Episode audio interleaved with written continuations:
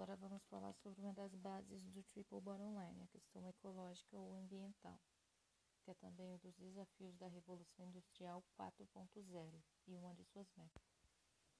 A questão ambiental nada mais é do que as empresas serem, as empresas e organizações serem o mais ecologicamente corretas possível e sustentável. Existe algum caminho que as organizações podem tomar para chegar a esses resultados. A seguir eu vou citar alguns. Vamos começar pelos ciclo de resíduos ou a gestão de resíduos, que é quando uma empresa toda, toda empresa gera resíduos, dependendo dos produtos que faz, mas normalmente todas. E esses resíduos muitas vezes não têm onde ser colocados. Na gestão de resíduos, é que as empresas tentem gerar menos resíduos possíveis e os resíduos que elas gerarem elas ainda conseguirem reaproveitar ou mandá-las para reciclagem. Assim, elas gastariam menos recursos naturais e, e ainda seriam amigas do meio ambiente. Outro método também bastante popular e que as, algumas empresas já vêm adotando há anos é a economia da energia.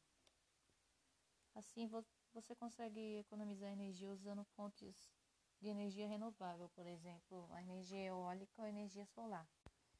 Tem também a questão da ecoeficiência. A ecoeficiência é quando uma empresa ou organização fornece um produto ou serviço sustentáveis, porém a preços acessíveis e competitivos, em que as pessoas tenham acesso e possam comprar. E mesmo assim ainda satisfaça as suas necessidades. Assim elas vão promover a redução do, de a redução dos impactos ambientais e ainda vão ajudar a consumir menos menos recursos naturais.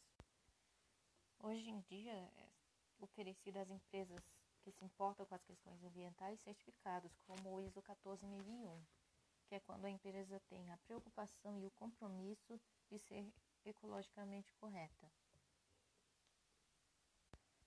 Hoje em dia, os clientes não querem só uma empresa que entregue produtos, eles querem também uma empresa que esteja preocupada com o meio ambiente e com o futuro que vamos deixar para as novas gerações.